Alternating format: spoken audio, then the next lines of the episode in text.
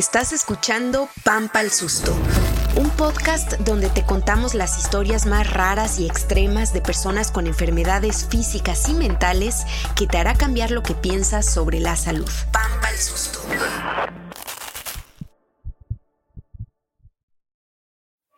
En este momento quiero que recuerdes alguna vez que te hayas quedado dormido o dormida sin siquiera haber notado que te estaba dando sueño. Tal vez en una sala de espera, en el cine viendo una película, en una clase aburrida, seguro que te ha pasado alguna vez. A Tania María le pasó y se convirtió en una sobreviviente de su sueño. Porque ella no se quedó dormida viendo una película, se quedó dormida manejando. Soy Mari Carmen Clement y esto es Pampa al Susto. Tania María es una persona dulce, habla suavecito y me inspira mucha ternura. Es muy inteligente y creativa, te das cuenta con solo ver su estilo tan único de vestir.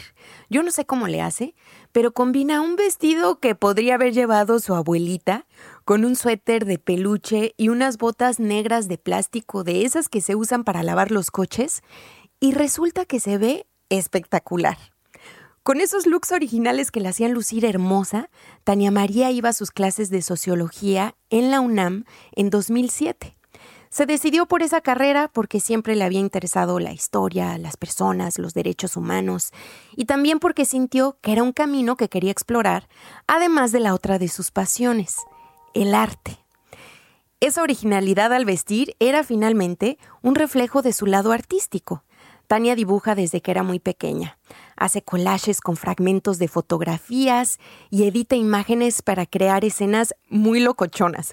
Por ejemplo, se coloca a ella misma tomándose una selfie dentro de la boca de un tiburón o flotando sobre las nubes abrazada a un perro. Tania se inspiraba en sus sueños para crear estas imágenes. Lo que jamás pensó es que un día se convertiría en una sobreviviente de su sueño en el sentido más literal. Una noche, en enero del 2007, su vida cambió. Tania salía con unos amigos de un diplomado que estaban cursando. Fuimos a cenar y, eh, y después de cenar me ya le di un aventón a a su casa y mm, sí recuerdo haber dicho, este, enunciado que me sentía un poquito cansada y no se puede, bla, entonces... Tania tomó su coche y empezó a manejar hacia casa de sus papás, vivía con ellos en ese entonces. Encendió la radio solo por escuchar algo. Azarosamente sintonizó una estación que estaba transmitiendo un concierto de orquesta.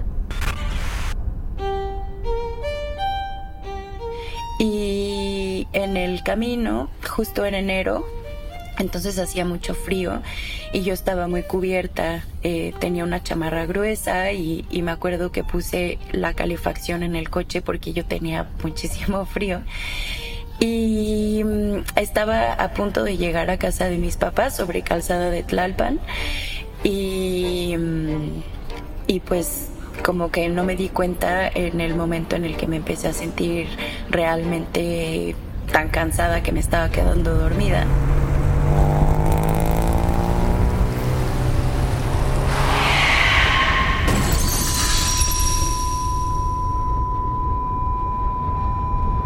Tania se estrelló contra un árbol. Se quedó dormida mientras pisaba el acelerador a fondo. Eh, allí yo no recuerdo nada, pero estaba consciente. Eh, al parecer como que gritaba o, no sé si pedía ayuda. Un par de jóvenes que vivían por ahí escucharon el accidente y llegaron corriendo con Tania. Uno de ellos me mantuvo despierta y el otro empezó a hacer todas las como la logística para llamar a un paramédico y tratar de contactar a mi familia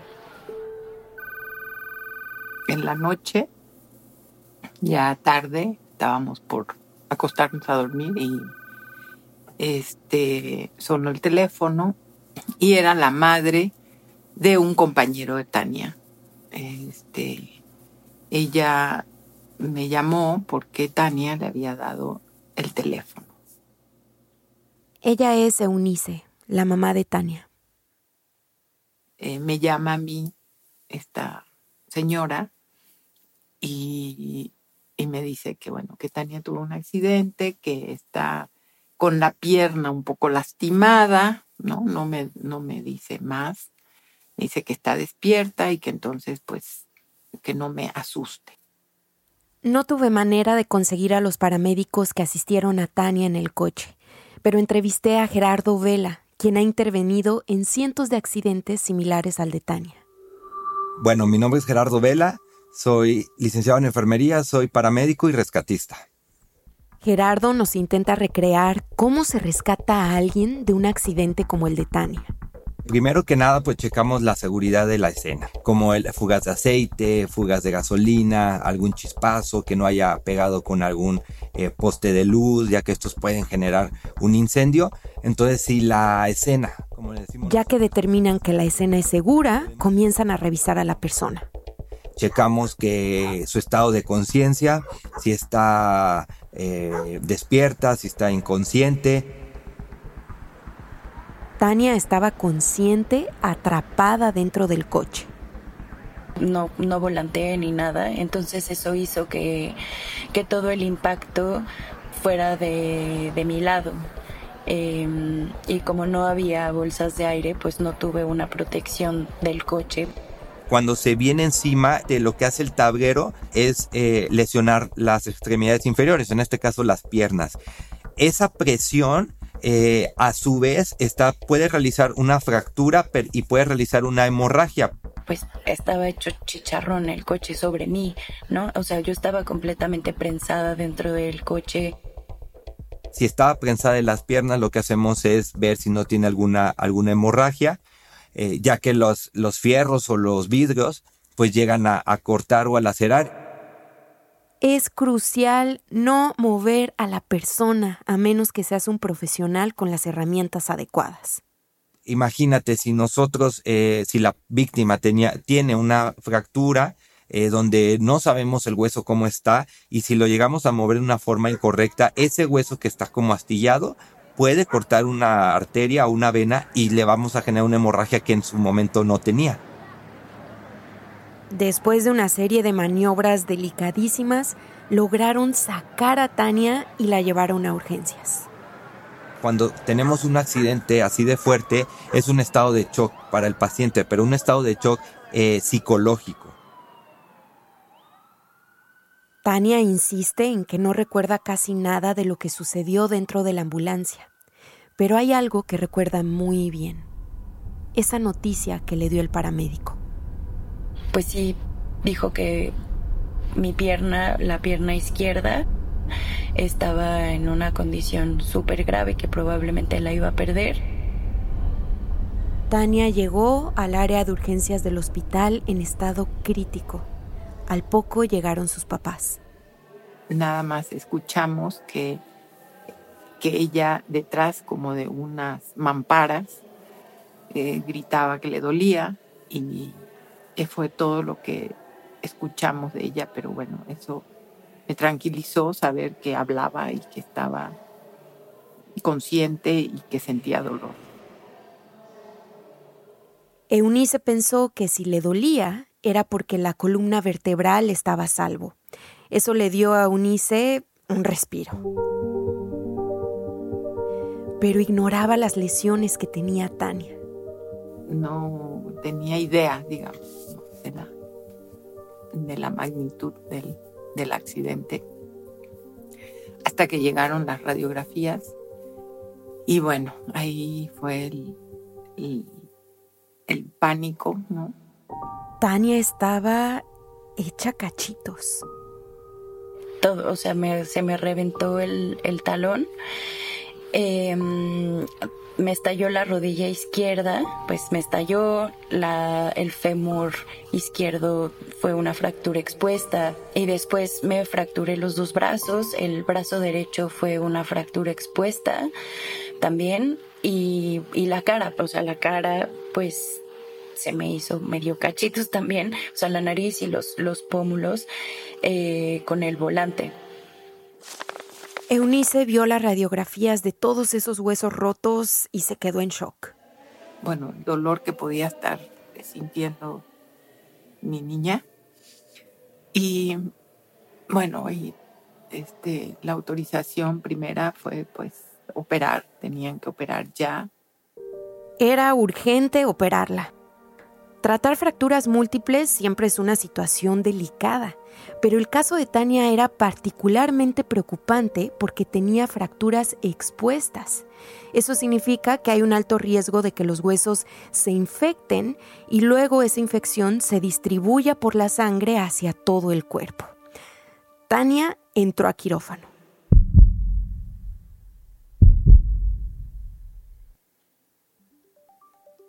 La historia de Tania no es un caso excepcional. Ese segundo de cerrar los ojos al volante y la pesadilla que viene después lo experimentan miles de personas al año en el mundo.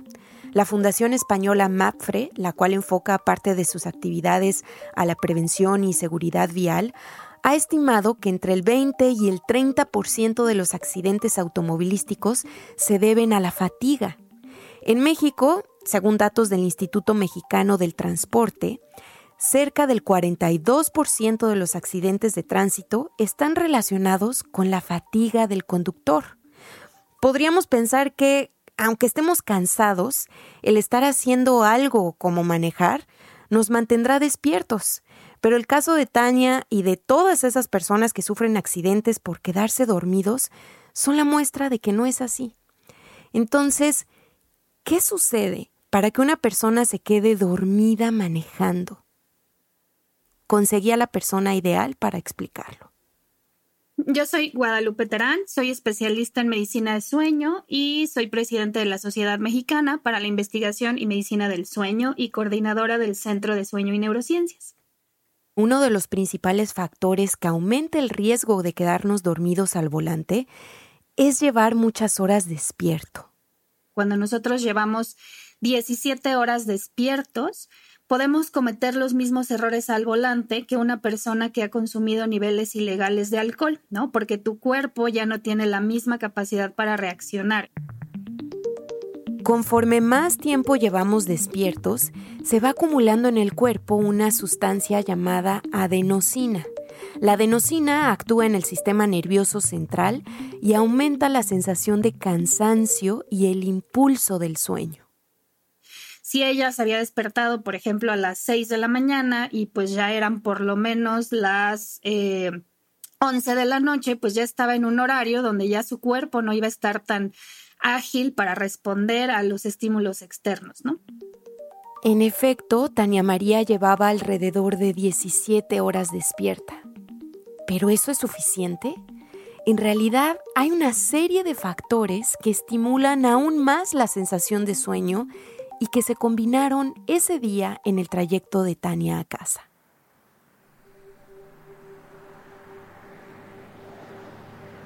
La noche. Eran alrededor de las 12 de la noche cuando el accidente ocurrió. La curva de somnolencia natural aumenta en la noche, o sea, la oscuridad promueve, por supuesto, el sueño. Temperatura cálida. Era enero, hacía frío, Tania iba muy abrigada y además había encendido la calefacción. El calor estimula el sueño. Por eso, cuando tú no puedes dormir o como una recomendación para dormir mejor está tomar bebidas calientes, un baño caliente o cubrirte, porque eso te va a ayudar a quedarte dormido. Ventanas cerradas pues va disminuyendo el flujo del aire y entonces hace que tengas menos oxígeno disponible y entonces eso también te puede hacer que te quedes dormida. Falta de estímulos. La música clásica que sonaba en su radio pudo haberla relajado y darle más sueño, pero más probablemente a Tania le afectó la falta de estímulos en el camino ir en Calzada de Tlalpan, pues es una vía recta, ¿no? Que realmente no tiene tantas cosas que estar sorteando, ¿no? O sea, no hay curvas, no hay obstáculos, ¿no? O sea, vas en línea recta. Entonces, eso hace que no requieras tantas habilidades de, de manejo, o sea, simplemente vas en la misma dirección, no tienes que cambiar de velocidad. Entonces, al ser un estímulo constante, hace que lo hagas de, de manera tan automática que tienes más probabilidades de quedarte dormido. De noche, temperatura cálida, ventanas cerradas y falta de estímulos. Tania tuvo todos esos, digamos, ingredientes que estimulan el sueño. Ahora, una cosa es que te dé sueño y otra es no percatarte de que tienes sueño. Quiero entender por qué no nos damos cuenta de que nos estamos quedando dormidos. El problema de la somnolencia es que sucede como con el alcohol, ¿no? O sea, una persona que está alcoholizada no es consciente del grado de alcohol, ¿no? De hecho, hay personas que están alcoholizadas y manejan, ¿no? O sea, porque se sienten bien pero en realidad objetivamente no son hábiles, ¿no? Y se equivocan y cometen errores y no tienen buena precisión. Pasa lo mismo cuando no tienes, cuando tienes sueño, ¿no? O sea, tienes una falsa percepción de tu estado de alerta. El alcoholímetro ha sido un sistema muy exitoso para detectar los grados de alcohol que alguien lleva en la sangre y establecer un límite a partir del cual ya no se permite manejar. ¿Acaso no hay un sistema que nos permita detectar el nivel de fatiga o sueño que tiene una persona? ¿No hay un fatigómetro o sueñómetro? Tú puedes parar a alguien y darte cuenta si consumió niveles eh, inadecuados de alcohol, pero con el sueño en realidad es difícil, porque si tú le preguntas a alguien, te va a decir, no, no tengo sueño. E incluso si tú en ese momento le haces alguna prueba para determinar si se está quedando dormido, pues puede ser que la adrenalina del momento lo active y entonces es muy complicado evaluar la somnolencia es difícil detectar, por lo tanto no hay, no hay retenes eficientes, no hay medidas eficientes y por eso depende mucho de la responsabilidad personal del conductor. Puede que no haya medidas, pero sí algunos estudios que han estimado que tras una noche en la que solo se duerme de 4 a 5 horas, se duplica la probabilidad de sufrir un accidente en comparación con las personas bien descansadas. Así lo estimó un estudio de la Universidad de Central Queensland en Australia en 2023. En el caso de Tania, esos segundos de sueño le costaron varias cirugías. Le reconstruyeron el rostro y le regresaron a su lugar los huesos de la cadera, los brazos y piernas. Sí, pudieron salvar su pierna. Pero a cambio, Tania tuvo que estar una semana en terapia intensiva prácticamente inmovilizada. No me podía mover absolutamente nada, solamente la cabeza. Al menos hasta ese momento el dolor estaba controlado por los analgésicos tan fuertes que recibía, pero cuando tuvo su tercera cirugía, ese efecto desapareció me desperté por el dolor, no soportaba el dolor del pie, que además pues el pie es un lugar lleno de terminaciones nerviosas y básicamente habían taladrado mi pie para meter un clavo. Entonces el dolor era brutal, intensísimo, no lo soportaba.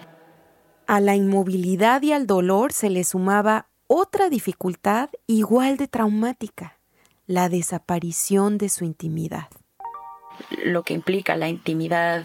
Em, bañarme, me bañaban en la cama, entonces eh, era todo un ritual, ¿no? Como tener que levantarme con una sábana para poner un plástico abajo y y eso como la manipulación de mi propio cuerpo por otras manos.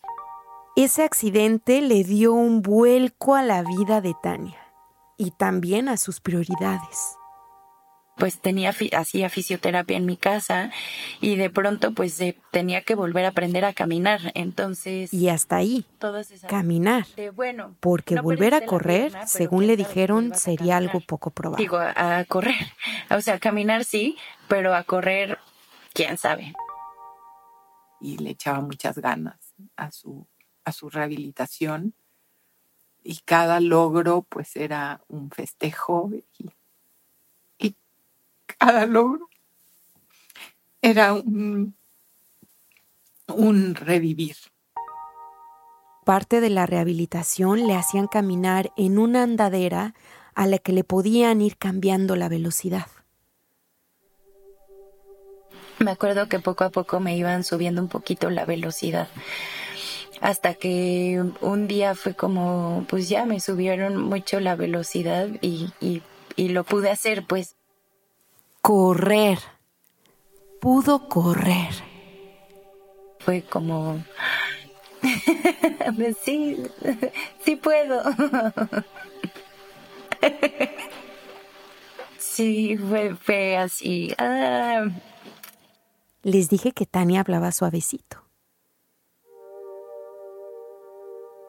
Han pasado 16 años de su accidente. Cuando escucho a Tania recordarlo, la imagino saltando valla tras valla como si hubiera estado en una larga carrera de obstáculos. Cinco años de múltiples operaciones, once operaciones para ser precisos movilizarse en la Ciudad de México muy poco adaptada para personas con discapacidad usando silla de ruedas y andadera. Soportar los comentarios de la gente. Tanto alguna vez en la facultad un tipo como que me siento que me tiró la onda con mis cicatrices, o sea, fue como de qué sensuales tus cicatrices y yo, con permiso, adiós, chao. Ay, mis comentarios favoritos son estos, los de una supuesta misión de vida.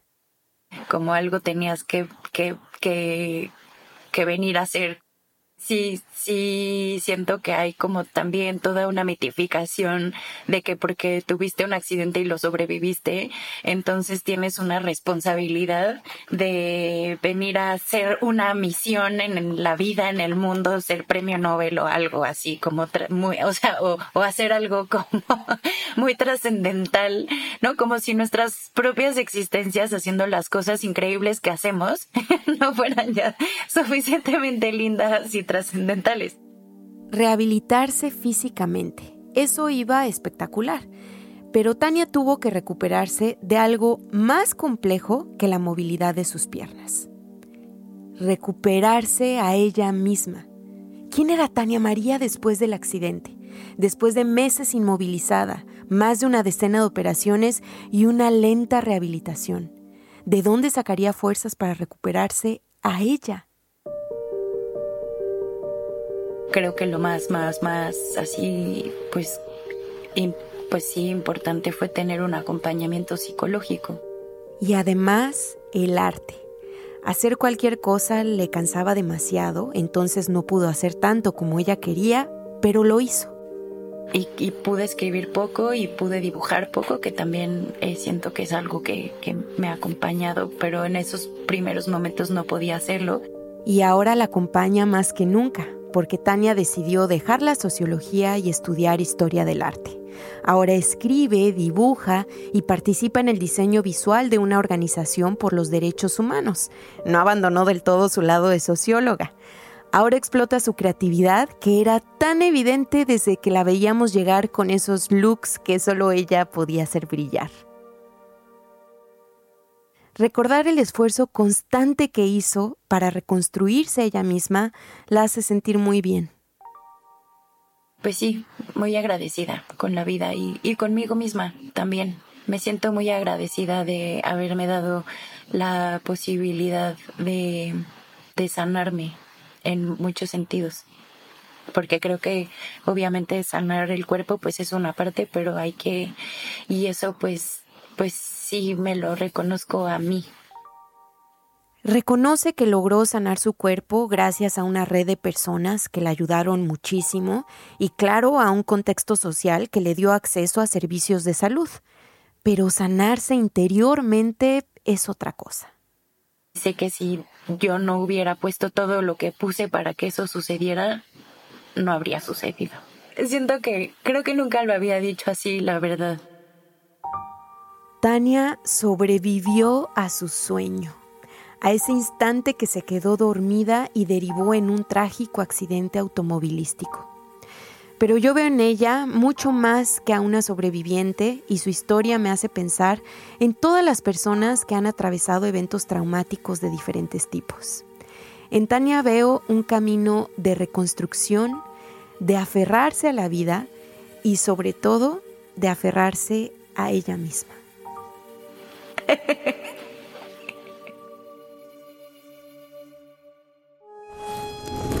Pampa al Susto es un podcast colaborativo que hacemos Mari Carmen Clement, Itzel Gómez y Aleida Rueda. Carlos Antonio Sánchez se encarga de la producción y diseño de audio. El diseño gráfico lo hicieron Alonso Monroy y Luis Novoa. Escucha Pampa al Susto en tu plataforma de podcast favorita y síguenos en Twitter e Instagram. Gracias por escucharnos.